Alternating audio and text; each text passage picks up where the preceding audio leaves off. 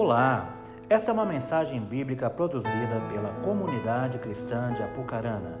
Abra o seu coração com fé para edificar a sua vida. Vamos abrir a Bíblia, meus irmãos? Esse você conhece bem. Eu acho que esse texto que eu vou ler é um dos. Eu acho que está entre os três mais conhecidos da Bíblia. Quer chutar? Se acertar, eu vou te dar um litro de gasolina. tem que dar algo que tem valor, não é? Algo que vale muito. Se falar para alguém, eu te dou um quilo de ouro, um litro de gasolina, não, eu quero a gasolina. Está entre os três textos mais conhecidos da Escritura Sagrada. Ó, João 3,16 é o primeiro, mas não é. Tem o Salmo 23. Salmo 91. Abra sua Bíblia comigo no Salmo de número 91. Nós compartilharmos juntos essa, essa leitura. Hoje eu vou fazer uso da João Ferreira. Eu sempre uso a versão NVI. Hoje eu vou usar a João Ferreira. Porque é esse, esse salmo é muito conhecido nessa, nessa versão. Salmo 91, Salmo de número 91. Nós falamos Salmo número tal e Provérbios número tal, porque Salmo não tem capítulo, tá, meus irmãos? E Provérbios também não tem capítulos. Cada salmo é único, como também os provérbios são únicos. Então é Salmo número tal, de versículo tal, né, do vou ler do 1 ao 16. Diz assim: Aquele que habita no esconderijo do Altíssimo, a sombra do Onipotente descansará. Direi do Senhor, Ele é o meu Deus, o meu refúgio, a minha fortaleza, e nele confiarei. Porque Ele te livrará do laço do passarinheiro e da peste perniciosa. Ele te cobrirá com as suas penas, e debaixo das suas asas te confiarás. A sua verdade será o teu escudo e broquel.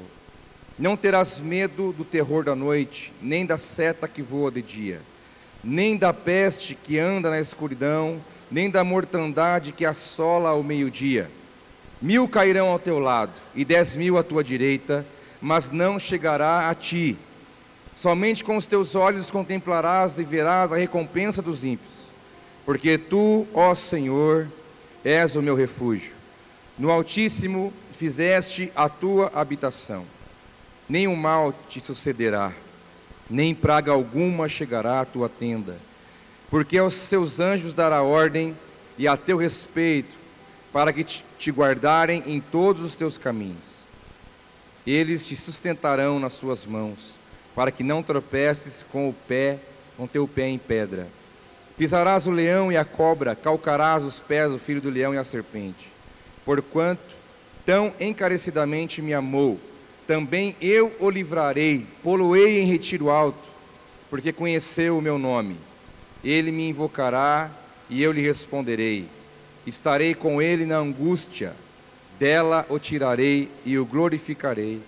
Fartá-lo-ei com longura de dias e lhe mostrarei a minha salvação.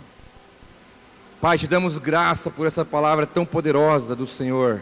Te damos graça por essas verdades te damos graça porque mais do que nunca em nossos dias precisamos viver essa verdade. Deus, que nossas mentes sejam abertas para que o teu ensino, para que a tua semente caia em solo fértil e produza fruto. Deus, que este ambiente continue sendo tomado e governado pelo teu querer, pelo teu espírito e pela tua presença. Nós queremos honrar o Senhor e te glorificar em todas as coisas. Nós oramos e te louvamos em nome de Jesus. Se você está bem crente, bem crente mesmo, você vai dizer amém. Este Salmo 91, ele é muito conhecido. E alguns até o usam de maneira equivocada, quando pensam que o abrindo, deixando a Bíblia aberta neste endereço, né, quantas lojas, estabelecimentos comerciais que eu entro e a Bíblia está aberta nesse salmo. Aí eu já aproveito a oportunidade. Eu falo, por que está aberto nesse salmo? Quem que leu esse salmo hoje? Por que só está nessa página? Aí ali eu uso esse, esse gancho para poder falar para eles da importância não só de deixar uma Bíblia aberta, mas a Bíblia aberta ela não tem o efeito. O efeito está em ler a Bíblia e praticar o que está escrito. Aí nisso é o poder de Deus se movendo e acontecendo em nossas vidas. Nós vivemos nesses dias agora o, o propósito nas células chamado Família Feliz. Você ouviu várias mensagens de fé, de esperança, de transformação, o que Deus acha da família, o que Ele pensa da família, qual é o projeto de Deus para a família. E nós sabemos que a minha família, a sua, a nossa família como um todo, precisa conhecer cada vez mais, desfrutar cada vez mais daquilo que Deus tem para nós. E esse salmo, no dia de hoje, quando Deus trouxe essa palavra para eu ministrar para vocês hoje, ainda não estávamos vivendo esses momentos, ainda não estava acontecendo esses dias no nosso país. Então, mais ainda tem a ver com a nossa realidade hoje, esse salmo que eu li para vocês, de proteção, de poder, de segurança. Porque há um clima de instabilidade, onde você vai ouvir, as pessoas estão instáveis a partir do que está à sua volta. A realidade política, social, econômica e assim vai, por muitas áreas. Mas nós sabemos que aqueles que têm Jesus no coração, aqueles que conhecem a Deus, têm uma segurança diferente. Ou seja, tem a única e exclusiva real segurança que alguém pode ter. Porque eu posso me apegar aqui, numa estrutura de algo que eu depositei minha confiança, mas aquilo pode balançar, aquilo pode cair, aquilo pode ser transformado, mudado, pode não existir mais. Agora, a minha segurança, a minha paz, a minha confiança depositada no Senhor, eu nunca serei frustrado, eu nunca serei desamparado, eu nunca correrei um risco sequer se a minha fé está realmente depositada no Deus de Israel. Ainda que, o, que as coisas estão acontecendo à nossa volta, mas nós temos fé, nós temos esperança. Você não é daqueles que caem no cântico do Egito, da murmuração. As coisas não estão bem, nós temos o tempo que nós possamos, às vezes gastamos falando coisas. Investimos então esse tempo em oração. Vamos orar, pelos governantes, para Deus colocar as suas mãos. Vamos orar pela situação daqueles que estão passando muita dificuldade. Nós temos níveis de dificuldade no país. Vamos orar para que Deus se manifeste neste lugar, para que Ele possa manifestar a sua vontade. Diz a palavra que Deus inclina o coração do rei para onde Ele quer. Nenhum homem pode impedir uma ação de Deus. Diz a palavra, agindo Deus, quem impedirá? Ninguém. Agora nós, como igreja, temos que levantar essa bandeira da esperança, da fé, de uma palavra, ainda que profética, dizer: não, vamos orar, porque Deus vai nos abençoar, Deus vai colocar a sua mão, Ele vai nos livrar do mal, não vai nos faltar nada. Meu irmão, põe na tua cabeça isso: nada vai te faltar, porque a Bíblia diz isso. Nada vai nos faltar, nada, nada. Deus cuida dos seus, muito bem cuidado. E este é um salmo muito lido, muito usado para enfatizar essa questão da proteção de Deus sobre nós. Neste salmo, supostamente autoria de Moisés, pela narrativa, pela forma que, que foi escrito, pelas palavras usadas, pelos termos colocados. Né, o, o Salmo 90 é de Moisés, sim. 91 há essa suposta certeza de que foi Moisés que escreveu. Né? Falamos muito de salmos de Davi, salmos de Davi. Mas Moisés também escreveu salmos. E aqui Moisés, mais do que nunca, tem propriedade para falar da proteção e do cuidado de Deus, porque ele viveu isso na pele, juntamente com um povo chamado Israel. Um salmo profético, também poético, todo salmo é poético e muito profético, se referindo, referindo, referindo a um Deus que o próprio Salmo diz: O Deus Altíssimo, um Deus poderoso e um Deus Senhor. Esses três atributos de Deus são revelados aqui de maneira explícita. Ele é colocado aqui o Deus Altíssimo, outro em outro momento Deus poderoso e o Deus Senhor. As três características fortes em Deus. Que o nosso Deus realmente ele é altíssimo. O nosso Deus, ele é poderoso. Quando o Salmo diz onipotente, aquele que pode tudo. E o nosso Deus, Senhor, aquele que conhece, que sabe, que governa sobre todas as coisas. Nada foge ao seu controle. O nosso estado, então, ele vai definir o nosso futuro. O meu estado e o da minha casa vai determinar como vai ser o dia de amanhã. Porque a maneira como eu estou vai influenciar no ambiente da minha casa. A maneira como você está influencia diretamente o estado da sua casa, o ambiente da sua família. Como a família caminha, como a família anda, no que a família está amparada, qual a expectativa da sua família com relação ao dia de amanhã. Não é porque as coisas estão mais ou menos balançadas que eu tenho que nós tememos o amanhã. Nós temos que temer o amanhã sempre no sentido de crer que Deus já está lá, temer no sentido que eu falo de nós pensamos como vai ser o dia de amanhã. Há algumas preocupações que vêm no nosso coração. Podia tudo estar bem, tudo tranquilo, tudo equilibrado, e ainda assim o temor poderia entrar no teu coração e dizer: como vai ser o seu amanhã? Mas saiba de uma coisa: nosso estado, a maneira como nós estamos, define nosso futuro, não nosso futuro individual, como o futuro da nossa casa, da nossa família. E então o salmo começa dizendo: Olha, aquele que habita no esconderijo do Altíssimo, a sombra do Onipotente descansará. Eu podia fechar aqui, nós podíamos ir para casa. Fechou, vamos embora. Essa verdade lançada no teu peito. Esse salmo foi escrito para você. Deus te falou, meu filho, aquele que é você, que habita no esconderijo do Altíssimo, a sombra do Onipotente vai descansar. Descansar é confiar, é acreditar, é ter fé no Senhor.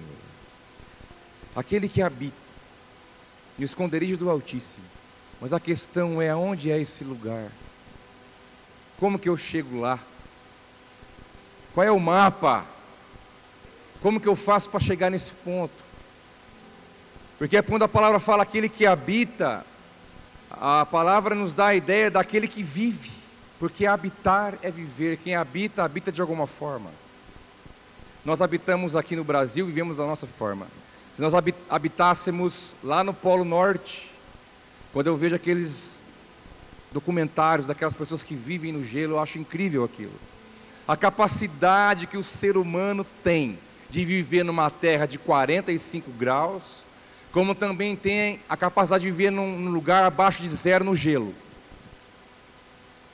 Animais não têm essa capacidade, no ser humano tem, de viver, de se adaptar é a qualquer tipo de situação. Então, habitar é existir, é uma maneira de ser, porque quem habita, habita de uma forma. Quando você habita, você habita de um jeito, você vive de um jeito. E habitar em Deus também existe um jeito de habitar no Senhor. Porque aquele que habita no esconderijo do Altíssimo, a sombra do Onipotente descansará. E aquele que vive permanente, é a ideia que o Salmo quer tá, tá trazendo. O salmista está dizendo assim: ó, aquele que habita de forma permanente em Deus, na presença de Deus, é aquele que realmente está habitando neste lugar. É aquele que descobriu esse lugar. Esse lugar não é um lugar para ser visitado de vez em quando. Esse lugar não é um lugar para você passar lá às vezes, nas horas difíceis. Esse lugar não é um lugar para você lembrar dele de vez em quando. Porque se você tiver que lembrar desse lugar, é sinal que você não habita lá. Porque habitar no esconderijo do Altíssimo é viver de forma permanente na presença de Deus. Isso requer investimento da nossa parte. Você vai ter que investir nisso. De, de pouco de, é, atitude, no mínimo querer. Vai ser necessário pelo menos você querer habitar nesse lugar. Vai ser também necessário você lutar para permanecer nesse lugar. Porque as coisas se levantarão para querer tirar você de lá. A preocupação quer tirar você de lá. O medo quer tirar você de lá. A ansiedade de fazer as coisas quer tirar você de lá. Às vezes a incredulidade, será que Deus pode? Será que Deus vai fazer? Também vai tirar você de lá. Os nossos pecados nos tiram de lá. As incertezas da vida podem querer tirar você de lá. Então é necessário você permanecer, investir, lutar para ficar nesse estado, porque teu estado em Deus define o futuro seu pessoal, como o futuro da sua família toda. Então nós temos que querer e desejar e lutarmos para habitarmos, para ficarmos neste lugar que é pertinho do Senhor, na presença de Deus. É lá, é esse lugar. Eu imagino que problema há neste lugar. Que problema pode existir neste lugar? Imagine você no colo do Pai. Que medo você vai ter? Qual será o medo? Se alguma coisa se levantar contra você, qual vai ser o seu medo se você sabe onde você está? Agora, se há medo, se há incerteza, se há dúvida, se há insegurança, se há temores terríveis, pode ser que nós não estejamos nesse lugar. E o convite é para que nós voltemos a esse lugar. Se nós estivermos lá, nós estamos tranquilos. Né? É estar junto daquele que pode, que sabe e que conhece todas as coisas. O problema é que nós, muitas vezes, não ficamos lá. Nós damos aquelas saídas. Vou resolver uma coisa e já volto. Deus, fica aí, não sai daí. Fica aí, eu já volto. Nessas idas e vindas, nós acabamos distanciando este lugar que é o esconderijo do Altíssimo. Um lugar em Deus, é uma esfera espiritual, é um estado espiritual de Deus para nós é um estado espiritual. O esconderijo do Altíssimo. A palavra esconderijo, lá em Êxodo, fala de uma nuvem. Fala de uma nuvem. Um lugar. O esconderijo. Fala de uma nuvem. A palavra no hebraico fala de uma nuvem densa, de uma nuvem escura, uma nuvem carregada. É o esconderijo de Deus. Diz em Êxodo 20, versículo 21: Mas o povo permaneceu à distância ao passo que Moisés aproximou-se da nuvem escura em que Deus se encontrava. O esconderijo de Deus numa nuvem escura, numa nuvem espessa, espessa, numa nuvem densa. Diz Jó, versículo, capítulo 22, versículo 14: As nuvens são esconderijo para ele, para que não veja e passeie pelo circuito dos céus.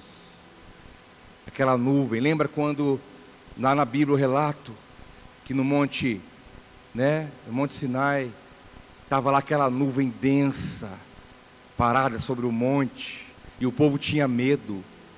O povo falava, Moisés, fale tu conosco, porque nós temos medo de Deus falar de lá e nós morrermos consumidos. Porque aquela nuvem densa, aquela nuvem escura, aquela nuvem pesada, onde saía a voz de Deus, a glória de Deus, causava medo neles, porque eles não conheciam aquele lugar. Eles tinham medo porque o medo, o que, que, é, que, que é a definição de medo? O medo é oriundo do desconhecido. Aquilo que eu não conheço, eu tenho medo. E o povo estava diante da glória, da nuvem, e tinha medo, porque não conhecia. Já Moisés subia e tinha lá o momento dele com Deus.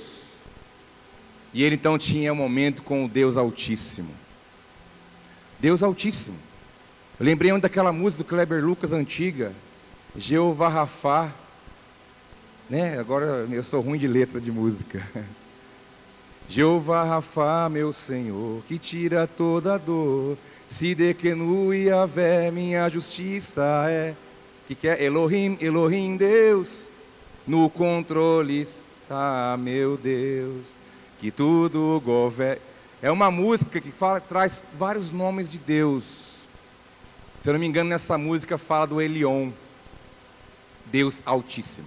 El, El, Elion, o Deus Altíssimo, o Deus que está nas alturas, o Deus que tudo vê, um Deus de glória, que quer relacionar com o homem com a mulher, e falar: olha, se esconda em mim, vem, vem, para de andar por aí batendo cabeça, pare de andar por aí sofrendo, pare de andar por aí com medos e incertezas. Irmãos, o nosso esconderijo está garantido e o nosso esconderijo está no Senhor.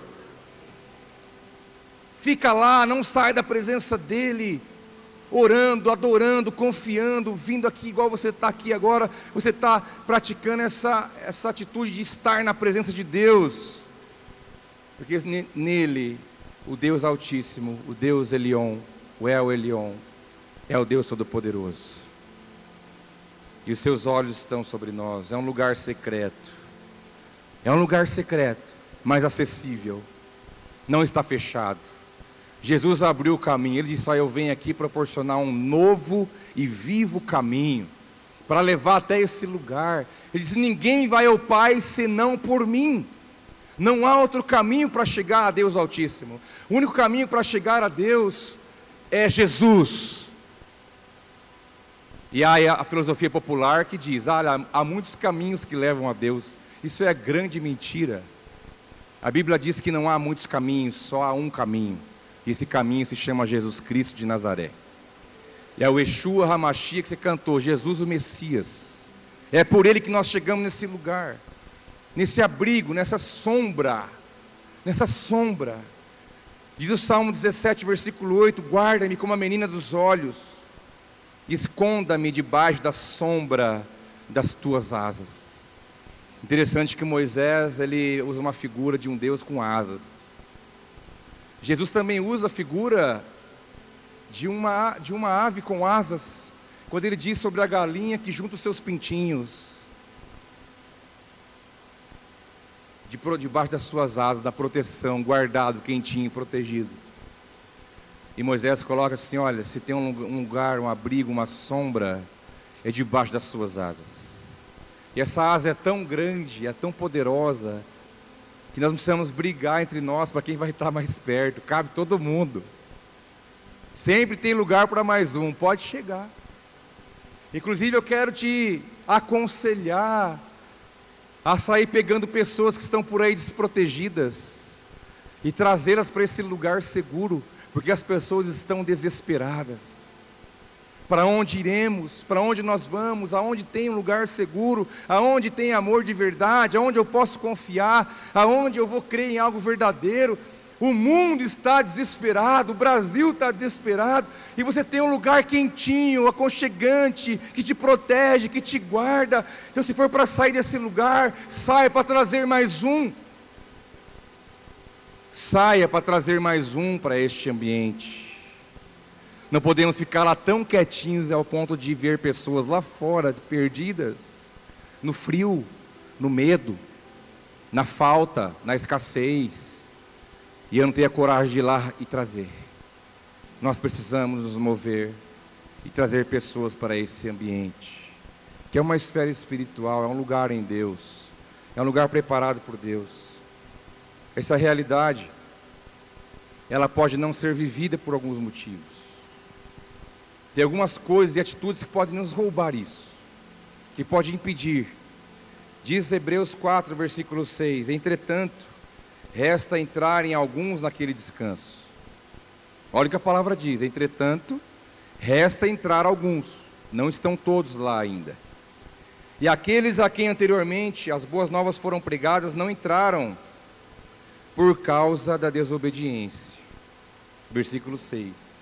E versículo 11 diz: Portanto, esforcemo-nos por entrar nesse descanso, para que ninguém venha cair, seguindo aquele exemplo da desobediência que vai te manter nesse lugar, meu irmão e minha irmã, é a obediência à palavra de Deus. O que vai te manter nesse lugar seguro é você obedecer os princípios e, como diz a palavra, esforçar para estar neste lugar. Eu falei ainda há pouco, vai ter que ter uma atitude nossa, uma, um desejo, uma vontade de estar ali, se esforçar para estar ali, para permanecer ali. Então devemos nos esforçar para entrar nesse descanso em Deus, porque a minha desobediência e a sua pode nos tirar desse lugar tão bom, tão importante para nós.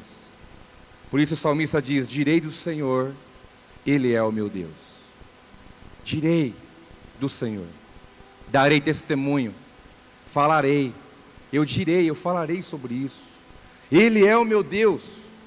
Ou seja, eu estou nesse lugar, eu sei onde é esse lugar, eu conheço esse caminho, eu sei como faz para chegar lá. Ou seja, eu tenho obedecido, eu tenho me esforçado para obedecer, porque a desobediência me tira, não é Deus que me tira. Deus não fala, vai embora daqui. Deus não faz isso, é eu que saio, por opinião e por decisão própria. Quando eu desobedeço, quando eu não cumpro os princípios da palavra de Deus, Eu saio com as minhas próprias pernas. Por isso é importante nós nos esforçarmos. Porque a epístola de Hebreus fala: esforce, porque nem todos entraram nesse descanso. A palavra já foi pregada, permaneça aí. Não saia daí. É importante você estar aí. Estar debaixo das asas de Deus pode nos levar a um cuidado em três, três dimensões. Esse lugar é real, esse lugar existe. E ele pode proporcionar para nós um cuidado em três esferas, em três, três dimensões. Como igreja, como família. Diz o versículo 3: Porque ele te livrará do laço do passarinheiro. E a primeira dimensão, a primeira esfera que nós podemos desfrutar do cuidado de Deus é na, na dimensão espiritual. Estar no esconderijo do Altíssimo, estar na proteção de Deus, na segurança de Deus, também proporciona para mim um cuidado na dimensão espiritual, porque ele diz que ele vai te livrar do laço do passarinheiro. Sabe que na linguagem ultra, mega, hiper, super atualizada, diz: Ele vai te livrar das arapucas da vida. Alguém já montou arapuca? Eu já montei para pegar pardal, não peguei nunca nada. Peneira, lembra? Coisa mais artesanal possível. Uma peneira levantada, um monte de arroz debaixo da peneira, um pauzinho segurando a peneira, um, uma linha, e lá longe só que esperando para tu, nada. Os pardais são muito ligeiros. Ele te livrará do laço do passarinheiro, Ele vai te livrar das armadilhas da vida, Ele vai te livrar das arapucas da vida, porque tem alguém que está armando para você. Como é que você se sente com essa informação? Olha para o teu vizinho e fala: tem alguém armando para você.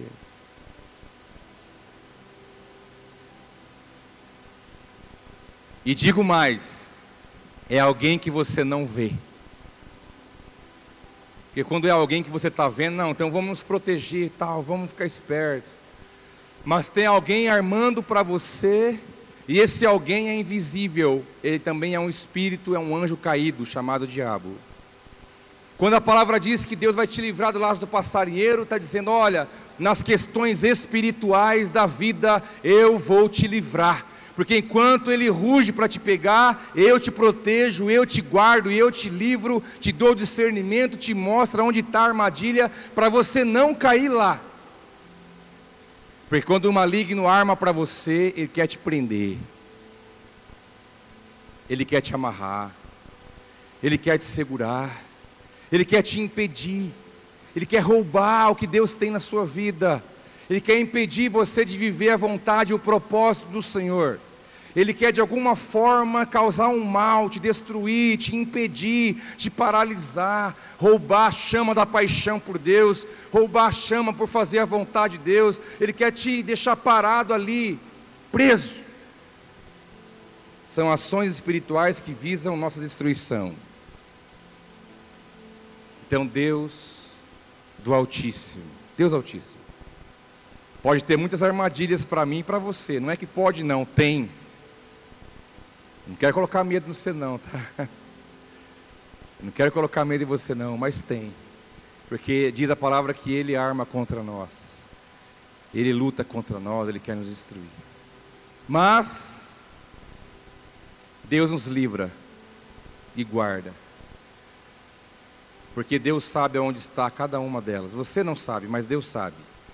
E você bem perto de Deus, bem próximo de Deus, Ele vai te caminhar, vai, vai por aqui, filho, vai por ali, opa, cuidado, sai daí que aí é rolo, vai para lá. Ó, cuidado ali, Ele está te pegando, Ele quer te atormentar, quer tirar a tua paz. Irmãos, eu uso isso na, nos pré-encontros da vida. Vigia, meu filho, porque a, a irritação é um sinal de que você está debaixo de uma opressão do cão.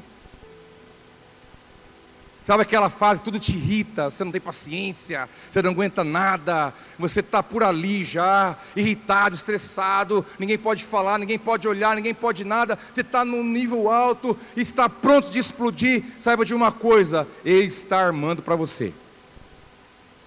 Tome cuidado. A irritação é uma coisa simples, todo mundo pode ter.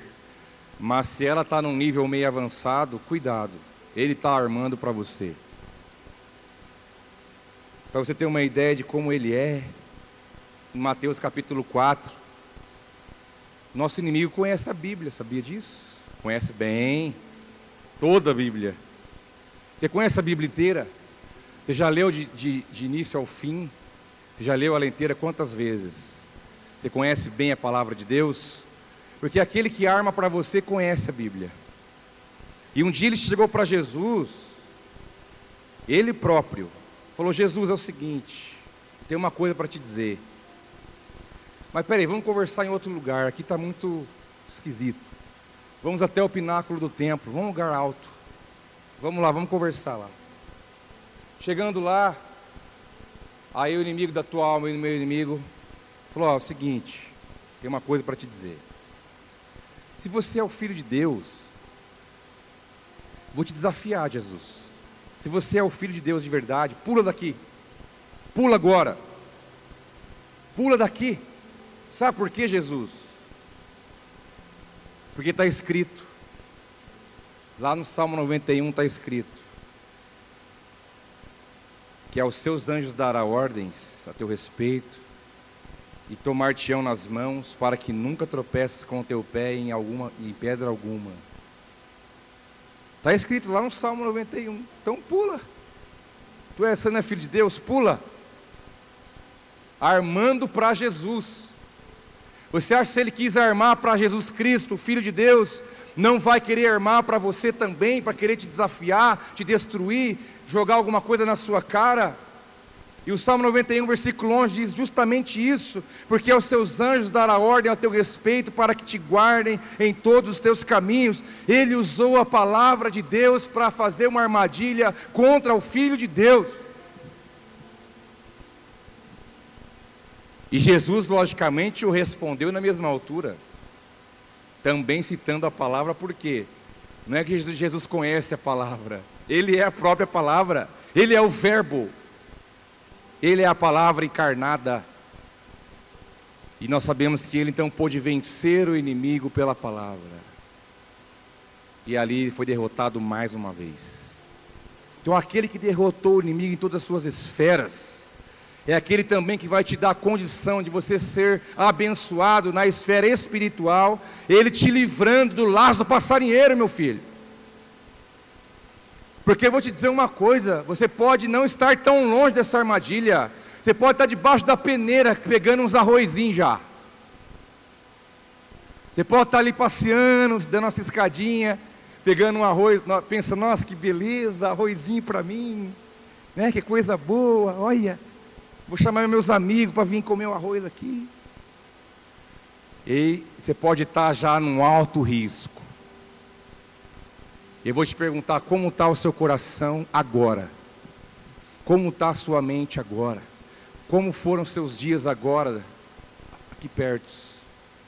Você tem lutado contra o quê? Eu te falo que a tua luta está nas armadilhas que ele tem para você. Então seja esperto. Nem tudo é normal, nem tudo é natural, nem tudo é ao acaso. Ele pode estar colocando armadilhas na tua alma, armadilhas no teu coração, armadilhas na sua mente, para te destruir. Vamos levantar com sabedoria, porque Deus disse: Eu vou livrar vocês do laço do passarinheiro, e eu tenho que conhecer muito bem quem Ele é, para que eu possa então entender que Ele vai me livrar das armadilhas. E a proteção de Deus é na esfera espiritual. Na esfera espiritual. Mas uma segunda esfera que o Salmo nos promete segurança e cuidado.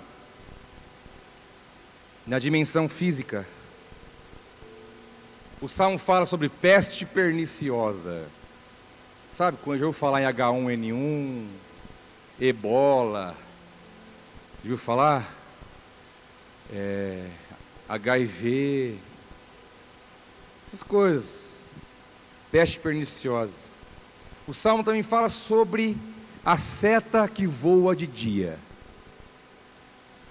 Toda flecha lança, ninguém lança flecha ao léu. Quem lança flecha, lança para atingir alguma coisa. Tem setas que voam contra você. Também o salmo fala sobre a mortandade do meio-dia. São as coisas que podem nos atingir na esfera física. Nós estamos sujeitos. Gripe, tosse, dor de cabeça, problemas, todos nós temos. Mas quantas coisas Deus já nos livrou até aqui? Quantas coisas Deus já nos guardou e tem nos guardado até aqui? Às vezes, alguns de nós aqui ou muitos já corremos risco de morte, muitas vezes por situações que você nem viu e nem sonhou, e Deus colocou a mão e te livrou e te guardou de doença, de acidente, de violência, de tantas coisas, porque Ele diz que Ele vai nos livrar da peste perniciosa, da seta que voa de dia, e a mortandade que vem ao meio-dia não vai nos atingir, porque o cuidar de Deus também é na esfera física, é na esfera física. E Ele pode agir em nosso favor também no físico. Nós somos seres tripartidos. Nós somos corpo, alma e espírito. Você sabe disso. Deus não está interessado só na tua alma ou só no teu espírito. Está interessado em você como um todo. Jesus morreu não é para levar a tua alma para o céu, não. Ele morreu por você como um todo. O sacrifício de Jesus para você é, no, é de forma integral. Porque ele diz em Tessalonicenses para que nós conservemos irrepreensíveis o nosso corpo, a nossa alma e o nosso espírito. Então, cuidar de Deus também é para o seu corpo. A violência, a instabilidade, os problemas, né? Podia aqui já trazer uma nuvem de coisas, aquecimento global, questões ecológicas, desmatamento. É nós moramos num país muito rico, muito grande, de muita expressão a nível mundial. Então nós às vezes não, não passamos por situações que muitos passam por aí. Mas Deus também cuida do seu corpo, da sua vida. Ele proporciona um cuidado sobre você, ele pode te livrar dessas coisas. E em terceiro lugar, e último, o cuidado de Deus expresso no Salmo 91 diz respeito ao estado nosso e da nossa família, também cuida de nós na expressão da nossa alma, na dimensão da alma, que é a nossa psique, os nossos sentimentos, aquilo que está lá dentro. Ele diz no Salmo, no versículo 5: Não terás medo do terror da noite. O terror da noite. Há, existem pesquisas que tiveram o trabalho de estudar esse tipo de coisa. Por que, que as coisas pioram à noite? Já reparou? Quem está triste angustiado, à noite isso é potencializado. Quando a noite chega, parece que tudo aumenta. Se você dá três tossas no dia, se escurece, você dá cinco mil a noite inteira. Não é? É incrível, né? Parece que quando vem. Então a Bíblia, Deus sabendo disso, as pessoas que enfrentam algum tipo de depressão, de angústia, de luta emocional, quando vai caindo a, a, o dia, vai chegando a noite, alguns entram em pânico, em pavor e terror noturno, porque a Bíblia diz que isso é real. Esse estudo diz que nos hospitais, quando chega a noite, tudo piora. Questões físicas, emocionais, tudo. Porque a palavra diz que o terror da noite ele existe e ele mexe com a nossa alma. Você pode passar o dia inteiro sem chorar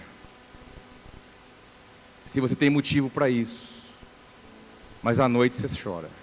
Você não vai aguentar. Porque a noite vem e junto com ela vem o seu terror.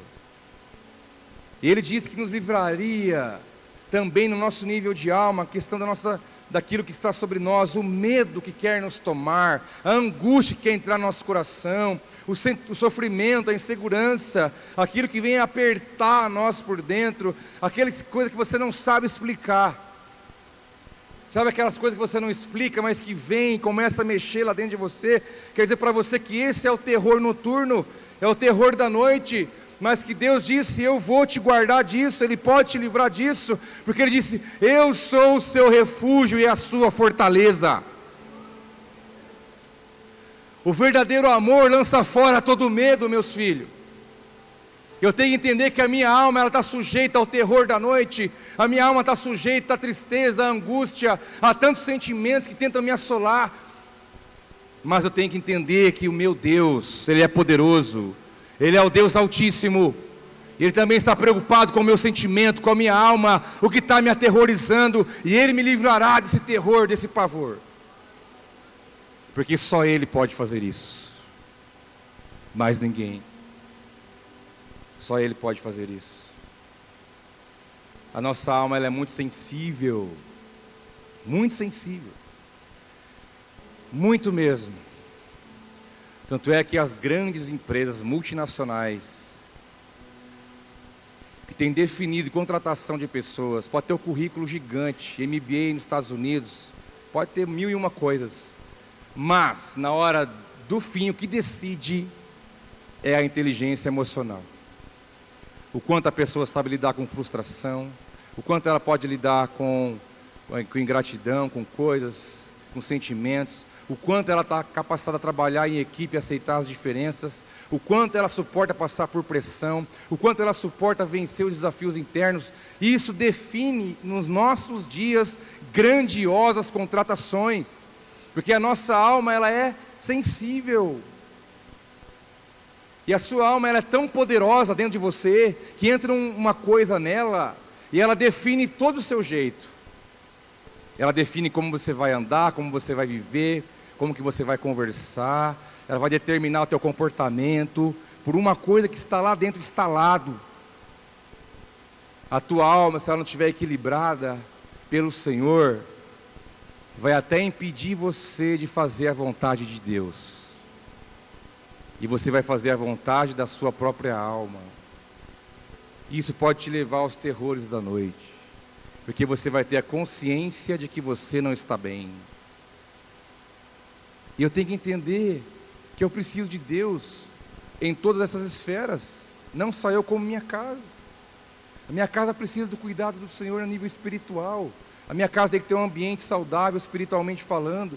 A minha casa tem que ter um ambiente abençoado por Deus no nível físico. A minha casa tem que ter um nível abençoador na alma, de como estão tá os sentimentos de todos que estão ali, como que está o equilíbrio, como que está o nível de cura da alma, que toda a nossa alma ela é, ela é bombardeada por muitas coisas, mas em Deus eu posso, o que eu não posso é achar que eu vou encontrar a resposta em mim mesmo, porque você não vai. Isso tudo só tem resultado, só tem solução, se você estiver neste lugar chamado o esconderijo do Altíssimo. Lá, essas coisas são resolvidas. Então, se você está pelejando com coisas por aí, vai para lá. Lá estão as respostas. Na presença de Deus está tudo que você precisa: o ar que você respira, a proteção, a segurança, o cuidado. Tudo vem dele, como diz a epístola de Paulo aos Romanos, capítulo 11. Porque dele, por ele e para Ele são todas as coisas. Eu quero concluir essa mensagem lendo para você alguns versículos aleatoriamente, que diz para você, aquele que habita, escute bem, aquele que habita, esconderijo do Altíssimo, a sombra do Onipotente descansará. Direi do Senhor, Ele é o meu Deus, o meu refúgio a minha fortaleza, e nele confiarei. Mil cairão ao teu lado, dez mil à tua direita, mas você não será atingido. Nenhum mal te sucederá, nem praga alguma chegará à tua tenda. Fartoloei com longuras de dias e lhe mostrarei a minha salvação. Louvado seja o nome do Senhor. Vamos ficar em pé para a gente orar junto? Quero convidar você a mergulhar nessa palavra de Deus para a sua vida. Mergulhar. Acalme um pouquinho, já vamos orar para encerrar. Mas eu quero que essa palavra ela crie uma vida diante de você, esse salmo, que você possa mergulhar nele. Porque essa é a proposta de Deus para você e para sua família. É aquilo que Jesus conquistou na cruz para nós. Vamos, vamos, vamos com propriedade viver a palavra de Deus, aquilo que Ele tem para nós. Feche os teus olhos um instante. Imagine um Deus altíssimo, com uma asa muito grande. Imagine Ele no alto e sublime trono. Esse Deus maravilhoso, protetor. É aquele que fala: Olha, esconde em mim, existe um lugar em mim. Para de ficar com medo do futuro, medo do amanhã. Amanhã Deus pertence. Deus sabe todas as coisas. Você comeu até aqui, está bem vestido, está aquecido e está guardado, não te faltou nada até esse exato momento, e nada te faltará, diz o Senhor. Ele é Deus Altíssimo, Ele é o.